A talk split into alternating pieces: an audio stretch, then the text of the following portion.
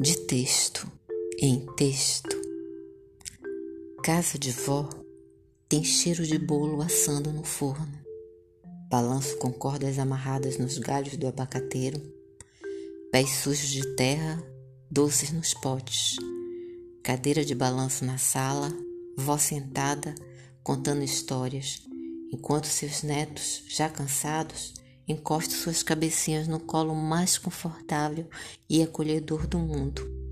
Casa de vó tem leite morno com biscoitos na hora de dormir.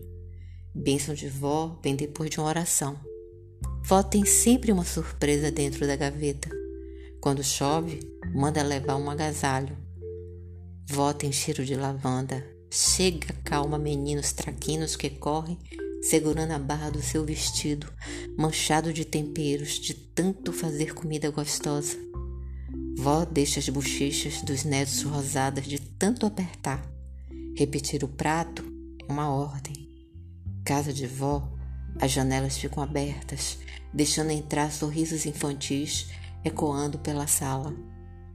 Casa de vó tem toalha de renda na mesa, retrato do vô na parede e o seu santo ou santa na mesinha, castiçal com vela acesa, vento a balançar as roupas no varal e vasos com plantas para serem molhadas quando o pôr do sol chegar.